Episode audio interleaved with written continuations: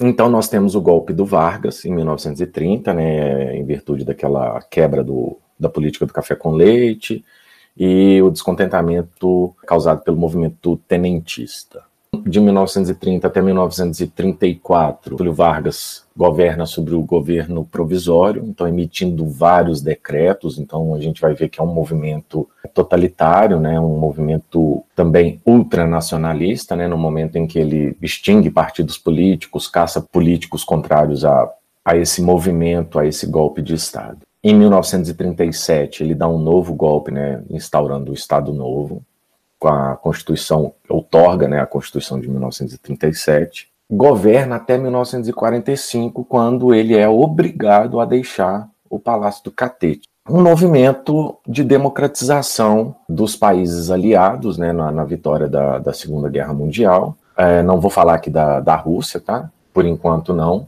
Quem ajudou bastante, né, desenvolvimento industrial, né, a construção do, da, da, siderúrgica nacional, por exemplo, teve aí uma grande ajuda de capital estrangeiro. E de onde veio esse capital estrangeiro? Dos Estados Unidos, um regime democrático, um regime onde as pessoas eram livres, um regime onde as pessoas podiam votar para presidente, votar para os senadores, deputados, etc.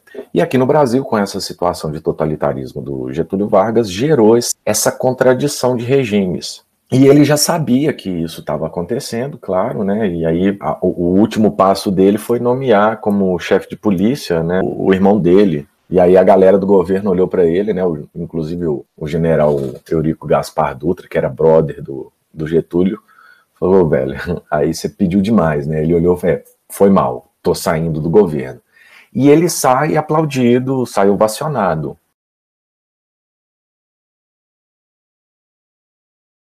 Nesse período agora, de 1945 até 1964, precisamente na madrugada do dia 31 de março e 1 de abril de 1964, a gente vai ter esse período de democratização, um período democrático. Nós vamos ter uma abertura política no Brasil. E essa abertura política no Brasil decorre, inclusive, da, como eu já mencionei, dos movimentos é, democráticos pós-Segunda Guerra Mundial. É interessante a gente ver esse movimento porque o Brasil ele vai tomando a sua própria feição, a sua própria cara de um país que se preocupa com o social, de que se preocupa com aspectos dos trabalhadores, aspectos sociais, aspectos sanitários, aspectos educacionais, etc. Muitas vezes até essa concepção de nova da nova república, né, dada por Getúlio Vargas.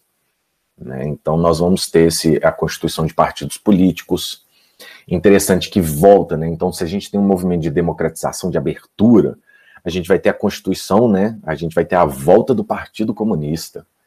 Olha que bacana, gente. Né, o Partido Comunista que foi constituído no Brasil, né, foi instituído no Brasil, salvo engano, em 1922 ou 1924. E aí ele foi extinto, né, e agora todos os partidos estão voltando, inclusive o Partido Comunista volta também. A saída de Getúlio Vargas gera, então, a convocação do, por parte do presidente do Supremo Tribunal Federal é, das eleições presidenciais. Então, o Eurico Gaspar Dutra, ele é eleito presidente, né, com, inclusive com o apoio do Getúlio Vargas, Tá? E em seguida ele é reeleito é, presidente do Brasil em 1946, 47. E aí nós temos a instalação da Assembleia Nacional Constituinte. Se a Constituição né, de 1934 e a Constituição de 1937 têm tons mais autoritários, né, eles têm tons que dão maior garantia, maior poder ao, ao presidente da República, centralizando então as necessidades do país na mão de um único sujeito. Claro que nesse período democrático nós vamos ter um relaxamento desses poderes do presidente da República em prol das garantias individuais. A constituição dos partidos políticos foi uma forma de mostrar que a gente entrava num período democrático. Então, a Constituição dos Estados Unidos do Brasil né, foi promulgada em 18 de setembro de 1946, no mesmo ano da, da instalação da Assembleia Nacional Constituinte com características liberais econômicas, né? Então era uma, uma constituição liberal, né? Nas feições aí dos próprios Estados Unidos da América. Não é uma inovação, com a permissão, né, inclusão das mulheres no voto, mas é uma inovação às maior, maiores de 18 anos. Tá? Então, voto individual com inclu, inclusão das mulheres. É, liberdades democráticas, então, instituição dos dos partidos políticos, e aí, né, logo que a gente tem né, o final da Primeira Guerra Mundial, logo em seguida a gente já tem o início da Guerra Fria. E a Guerra Fria nada mais é do que um conflito entre, a União Soviética, eu não vou falar de movimento, tá? Eu não vou falar de liberalismo, de capitalismo, comunismo, não vou falar isso.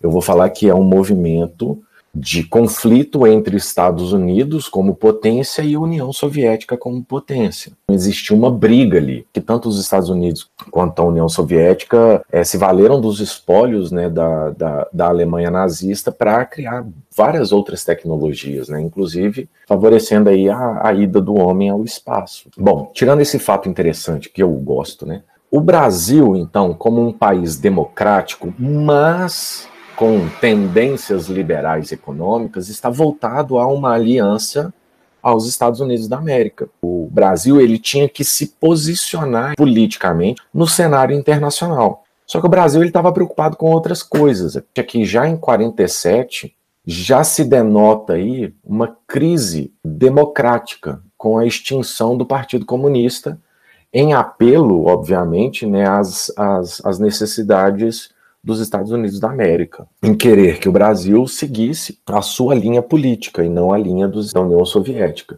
que inclusive estava né, com fortes influências sobre a América Latina. Então, existia aí uma, uma questão né, de golpe comunista no Brasil? Sim. Existia esse medo? Sim, existia. A gente estava em Guerra Fria. Não dá para falar que o Brasil ele estava sambando loucamente, decidindo se vai para o lado do, do, do, da União Soviética ou se vai para o lado do, dos Estados Unidos. No Brasil ele estava, ele tinha feições capitalistas, mas tinha ainda esses focos de comunismo no Brasil que precisavam ser ceifados completamente do cenário brasileiro.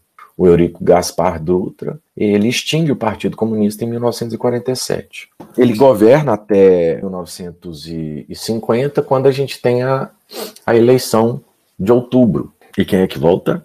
O grande ditador. Eu acho muito interessante essa volta do Getúlio Vargas, galera. É nota muito esse nossa, essa nossa característica, a necessidade que a gente tem de visualizar uma, a figura do líder, sabe? De personificar a figura do líder. Então é interessante a volta do Getúlio Vargas, como eu já mencionei para vocês, ele sai em 1945 ovacionado. Então, a volta dele é quase que natural. Ele só não poderia concorrer às eleições de 1946, 1947. Mas de resto, ele estava participando do cenário político e ele tinha o apoio da classe trabalhadora. É o pai dos pobres e ele vai favorecer essa figura de, de paternalismo estatal, né? O pai uma forte intervenção do Estado na economia. E que forma que o Estado atuava na economia? Se de um lado a gente tem um modelo liberal em que a iniciativa privada pode explorar economicamente qualquer atividade, com a intervenção do Estado, o Estado passa, além de controlar tarifas aduaneiras, né, controle de entrada e saída de mercadorias do país, ele passa também a controlar economicamente e explorar outras atividades econômicas eh, no Brasil, tal como né, a gente tem siderúrgica, né, que veio aí do, do próprio governo de Getúlio Vargas e agora no governo democrático dele, a criação da Petrobras. E aí vem essa, essa sensação, essa inflamação dos valores nacionais. E Getúlio Vargas ele era muito muito nacionalista. E esse nacionalismo aflora no, no, período do Getúlio Vargas, nesse segundo governo de Getúlio Vargas. Getúlio Vargas, vamos lá, extremamente pró-democracia. É um outro Getúlio Vargas. É uma, é, para mim é uma contradição gigante, né? A gente tem de 30 a 45, né, um Getúlio Vargas autoritário, em 1951 nós já temos um Getúlio Vargas mais democrático. Eu não sei como é que entra isso aí na minha cabeça, mas ele fez uma maquiagem muito interessante nesse segundo governo dele. Como eu já mencionei, ele envolve o povo nos valores nacionais. Esses valores nacionais eles são interessantes porque é, foi pouco a pouco foi germinando né, na, na população esse, esse valor de pertencimento à nação brasileira. Há uma continuação do populismo getulista e com o apoio da classe é, trabalhadora. Como eu já mencionei anteriormente, né, o Brasil ele vem de um período existe uma forte intervenção econômica americana, então a gente tem recursos americanos chegando no Brasil. Isso faz também com que haja um agravamento da inflação hum, econômica e isso gera então essa intervenção do Estado. O Estado vai intervir na economia para tentar reduzir essa inflação. Nesse segundo governo de Getúlio Vargas, pequeno crescimento do Brasil, em virtude dessa intervenção estatal, no governo de Juscelino Kubitschek. Getúlio Vargas é, atuando é, como um, o pai dos pobres, né? Nós vamos ter outras pessoas gerando crises e boatos de corrupção no governo do Getúlio Vargas, principalmente, né? A gente tem aí o, o evento do Carlos Lacerda, que era um repórter que puta que pariu, né? Encheu o saco do Getúlio Vargas quase que 24 horas por dia com notícias de corrupção. O João Goulart era ministro do Trabalho naquela época, que o Getúlio Vargas e o João Goulart fizeram essa, esse controle da massa dos trabalhadores, aumentando o, o salário mínimo, né, dobrando o salário mínimo. É, nós temos a greve dos 300 mil, o evento do segurança do Getúlio Vargas, né, que gerou aí a morte do Major Vaz. E aí, nesses conflitos, nós temos um, uma movimentação dos militares que queriam a deposição de Getúlio Vargas, em virtude dos conflitos internos que o Brasil estava passando independentemente de uma atuação do Estado, uma forte atuação do Estado na economia, a gente ainda tem um agravamento da inflação. Quanto mais pessoas passam fome, greve de 300 mil pessoas, quanto mais pessoas passam fome, maior é o abalo, maior é, é, o sentimento de que aquele governo não se sustenta mais. É claro que o Getúlio Vargas, como um bom populista, ele foi um, um gênio, um artista, né, quando ele deu tiro e se matou. E aí nós temos né, um trecho da, da carta né, de, do suicídio do Getúlio Vargas. Né, lutei contra a espoliação do Brasil, aham. Uhum. Lutei contra a espoliação do povo, aham. Uhum. Tenho lutado de peito aberto. Hum. O ódio, as infâmias, a calúnia não abateram meu ânimo. É, ele deu um tiro no peito por quê? Bo, eu vos dei a minha vida, agora vos ofereço minha morte. Bonito isso. Nada receio. Serenamente dou, dou o primeiro passo no caminho da eternidade e saiu da vida para entrar na história. E realmente entrou tudo que fez é, pelo Brasil e também pelos males que fez ao Brasil. O Getúlio Vargas, que ele dá um tiro no peito, se ele dá um tiro no peito, significa que a cadeira da, da presidência da República vai ser assumida pelo vice-presidente.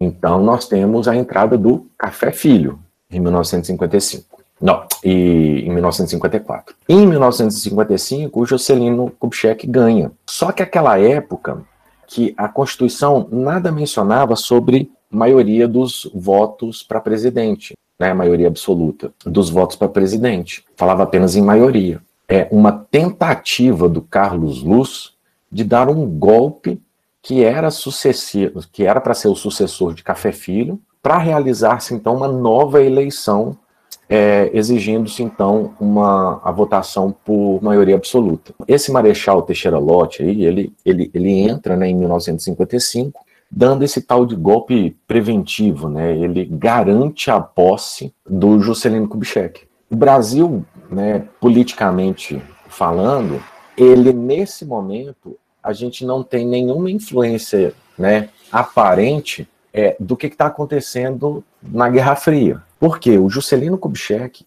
é um político liberal. Então, o que, que ele faz? Ele cria esse programa de metas, né? os 50 anos em 5 anos. A promessa dele foi um Brasil que cresce 50 anos em apenas 5. Existe um forte desenvolvimento econômico. O que, que esse forte desenvolvimento econômico gera no Brasil?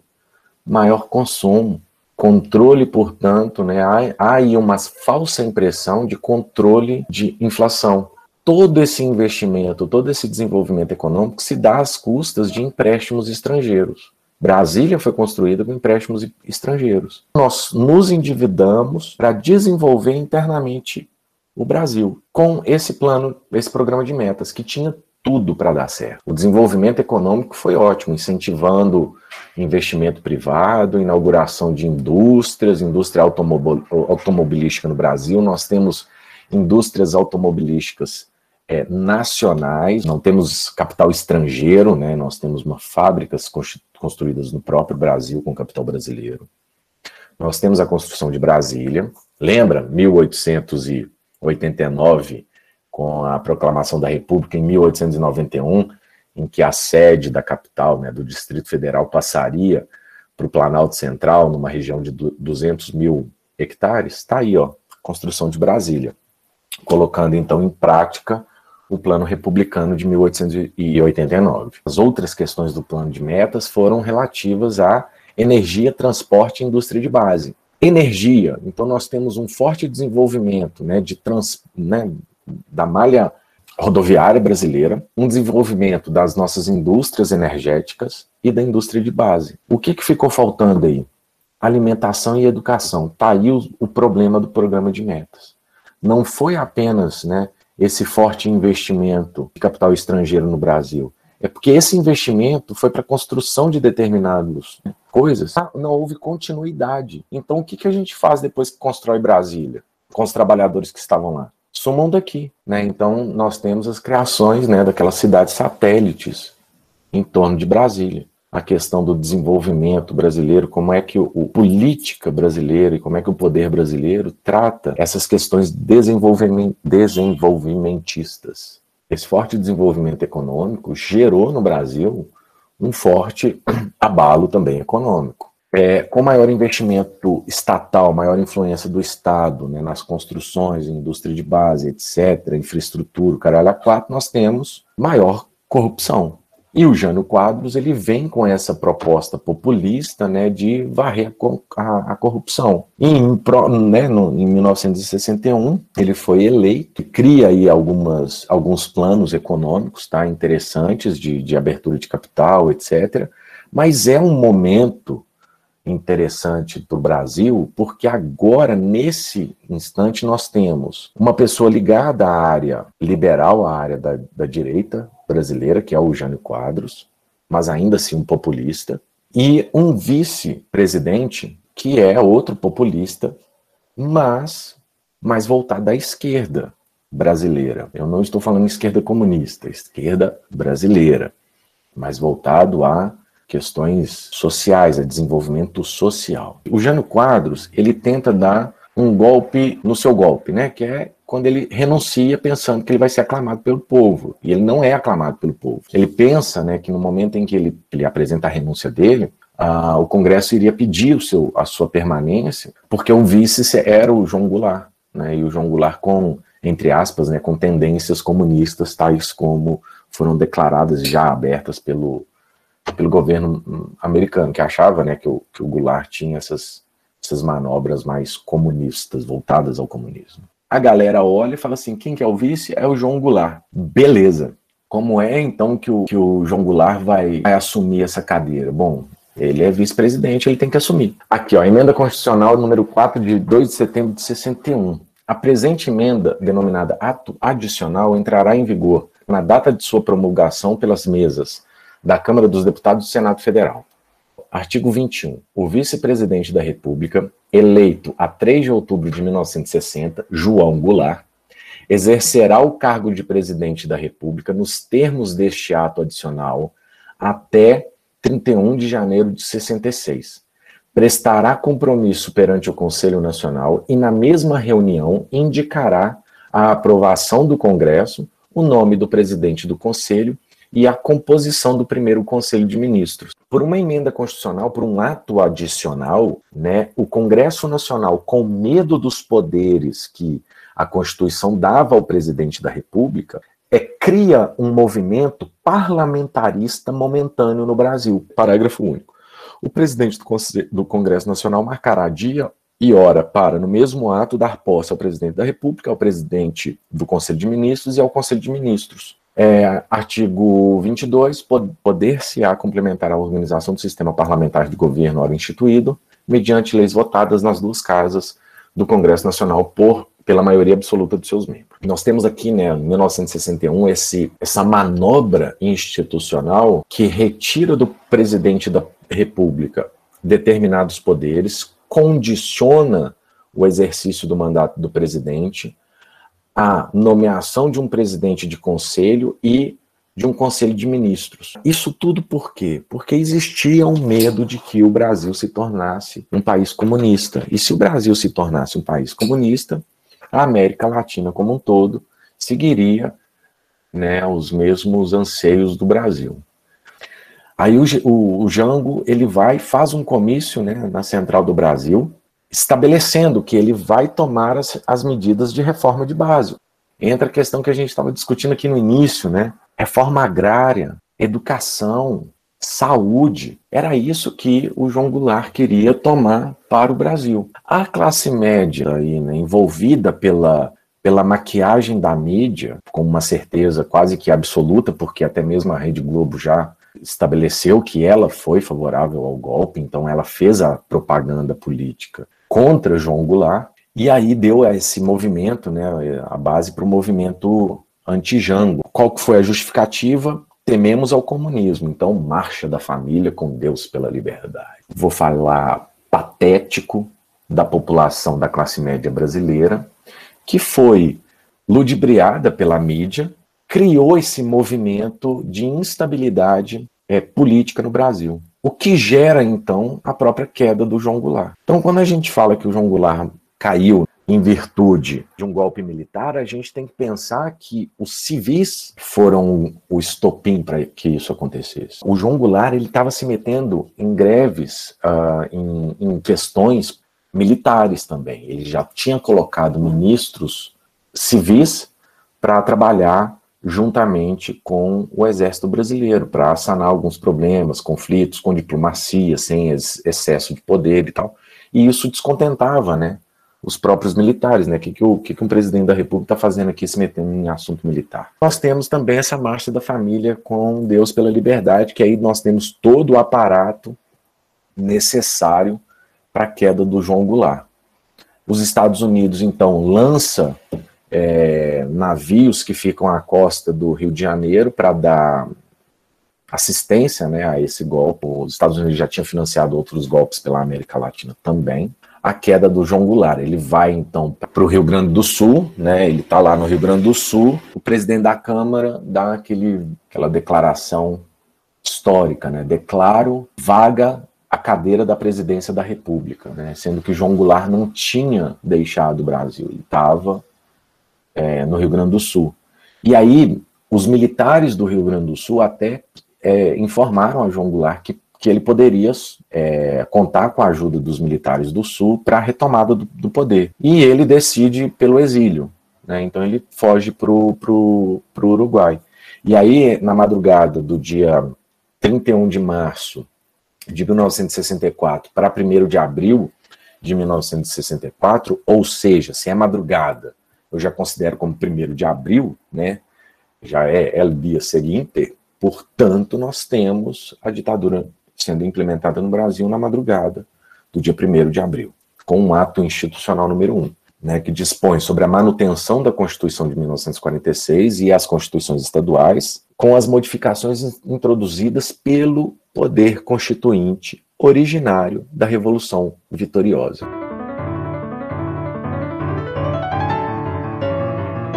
É, o Brasil ele sempre foi um país muito positivista desde a década de 30. Então a gente foi passando por um momento, por momentos, né, de maturidade desse positivismo. Então, se o positivismo ele é utilizado como como forma de fundamentar a legitimidade do Estado, eu vou utilizar as normas jurídicas para fundamentar, tal como ocorreu no governo provisório de Getúlio.